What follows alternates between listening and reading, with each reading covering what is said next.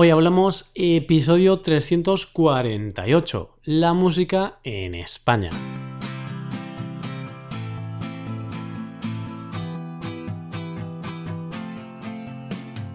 Bienvenido a Hoy Hablamos, el podcast para aprender español cada día. Ya lo sabes, publicamos nuestro podcast de lunes a viernes.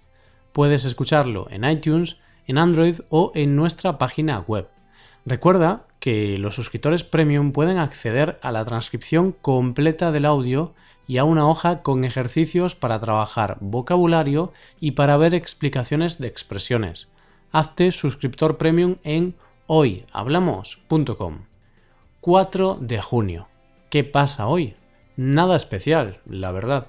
Simplemente lo que pasa hoy es que comenzamos el nuevo tema del mes. Y este mes traemos un tema escogido por los suscriptores premium. Uno de los temas más votados por los suscriptores premium ha sido hablar sobre cantantes y música española, así que de eso tratará el tema de este mes. En este primer episodio hablaremos un poco sobre los puntos más importantes de la historia reciente de España. Hoy hablamos de la música en España.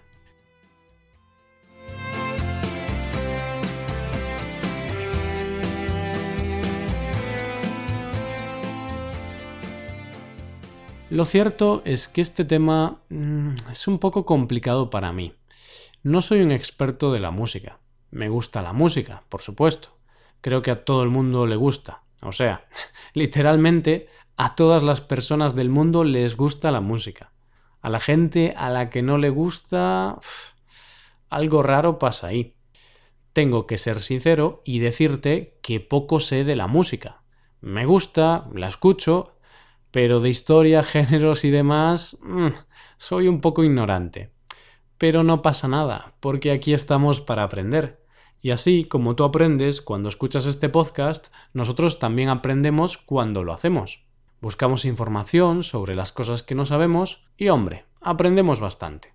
Pero bueno, vamos al tema. Hoy vamos a hablar de los puntos más importantes de la música en España, de géneros, grupos o de momentos claves.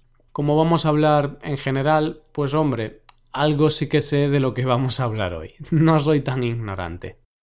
Si hablamos de la música en España, de lo primero que tenemos que hablar es de la música tradicional, cosa que tienen casi todos los países. España, durante toda su historia, siempre ha tenido música regional, también llamada música folclórica. Y la característica de esta música, y quizá lo más bonito de este género, es que, por un lado, es una música que tiene muchos años de historia, y por otro lado, es una música distinta en cada región de España. Si vienes a Galicia, tendremos nuestra música tradicional particular, muy relacionada con la música celta, con la música folk y una música plagada de gaitas. Pero si vas a Andalucía, tendrán su música folclórica que es completamente distinta a la gallega. En Andalucía tienen el famoso flamenco o también el tradicional fandango. Además, en la música tradicional andaluza no verás una gaita, pues el instrumento característico es la guitarra española. Y así puedo seguir hablando de la música tradicional de cada comunidad autónoma de España. Por eso, cuando alguien piensa en la música de España y dice flamenco, pues sí, es música española, pero no es tradicional de toda España. En Galicia, por ejemplo, es muy difícil encontrar un concierto o un evento relacionado con el flamenco. Así que cuando hablamos de música tradicional española, es importante tener en consideración que es muy diversa y distinta según la región en la que estemos. Y ahora quiero hablarte de algo importante sobre este género y sobre la música en España. Te he estado hablando de la música tradicional y de su variedad y multiculturalidad. Pero durante el siglo XX algo ocurrió que intentó limitar esa multiculturalidad. Y es que, como en casi todo, la dictadura franquista influyó bastante en la música española de esa época. Influyó tanto en la música durante la dictadura como en la música y grupos que aparecieron tras la dictadura. Como he comentado en algún otro episodio, Franco consideraba que España era solo una, que solo había españoles, y por tanto todas las culturas regionales estaban prohibidas. Las lenguas regionales, la literatura y la música fueron prohibidas y ajusticiadas. Como resultado de esto, el amplio abanico folclórico de España, que se había desarrollado durante muchos años, no desapareció, pero su práctica se mantuvo escondida. El folclore se convirtió en una práctica prohibida, como pudo haber sido el alcohol durante la ley seca.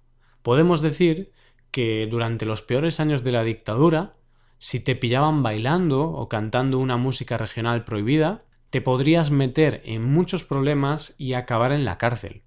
Es triste que puedas acabar en la cárcel por cantar o bailar, pero es algo que ocurría en la España de Franco.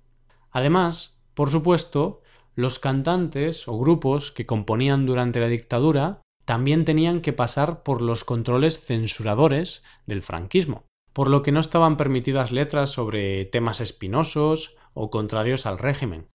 Y esta censura no era solo para los españoles, sino para todos los artistas que vendiesen sus discos en España. Por poner un ejemplo, en 1972 el régimen censuró la portada del disco Sticky Fingers de los Rolling Stones, puesto que la consideraban una imagen indecorosa y no apta para los valores que el régimen quería transmitir. También en ese disco censuraron la canción Sister Morphine, y como estos casos hay miles. La censura también obligaba muchas veces a cambiar algún verso de alguna canción, o como ocurrió con los Rolling, a eliminar alguna canción del disco. Y durante este periodo, como España quería resaltar los valores propios, en la radio estatal casi siempre se escuchaban cantantes o grupos españoles. En los años finales de la dictadura, en los 60 y los 70, es cierto que tuvo lugar un aperturismo por lo que llegaron modas, tendencias y otras cosas del exterior, como el rock o pop británico. Pero, a decir verdad, los grupos españoles seguían siendo los más populares. De hecho, con el triunfo de Maciel con su famoso La La La en Eurovisión, en 1968, la música española comenzó a ser casi la única que se escuchaba en la radio cosa que dio cancha a algunos grupos que quizá no eran muy buenos, pero como eran españoles, pues podían salir en la radio. Bien, aquí tenemos varias cosas que tener en cuenta para otro de los momentos musicales más importantes de la historia reciente de España.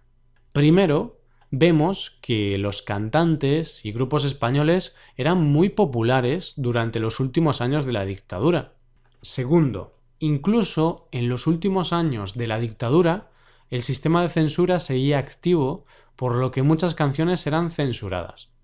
Pues, si unimos estos dos eventos con el fin de la dictadura, tenemos la explicación de la llamada movida madrileña. ¿Qué es la movida madrileña? te preguntarás. La movida madrileña fue un movimiento cultural surgido durante los primeros años de la transición de la España posfranquista que se extendió a casi toda España y se prolongó hasta mediados de los años 80. Durante la movida, los cantantes y grupos españoles tuvieron un éxito increíble.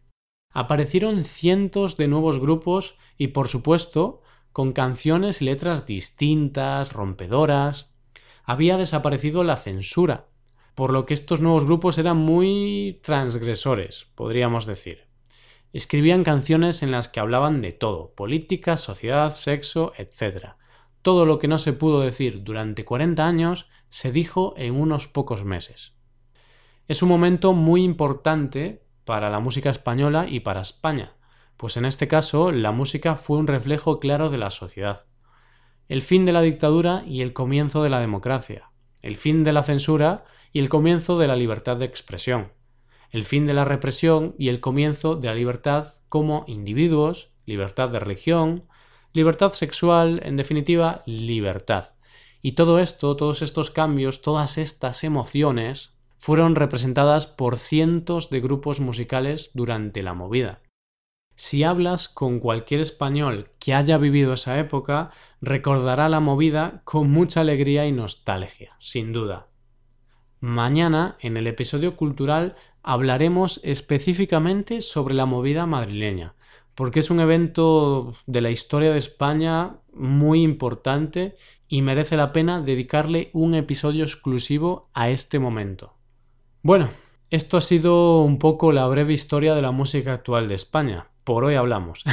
Como ves, esto es un episodio para tratar los temas más importantes, que son la importancia de la música tradicional en España, la censura durante la dictadura y su relación con la música de la época y la edad de oro de la música española durante la movida. En los próximos episodios hablaremos más concretamente de algunos cantantes y grupos españoles populares y famosos. Y esto es todo. Te invitamos a que visites nuestra página web, te hagas suscriptor premium y disfrutes de todas sus ventajas. Y de paso, colaboras con nuestro trabajo y haces posible la creación de este podcast. Porque sin los suscriptores premium este podcast no existiría, no es una broma. También te animamos a que reserves alguna clase por Skype con nosotros. Muchos oyentes ya lo han hecho y es una buena forma de llevar tu español al siguiente nivel. Todo esto lo tienes en nuestra web hoyhablamos.com. Esto es todo, volvemos mañana con un nuevo episodio de Cultura Española. Pasa un buen día, hasta mañana.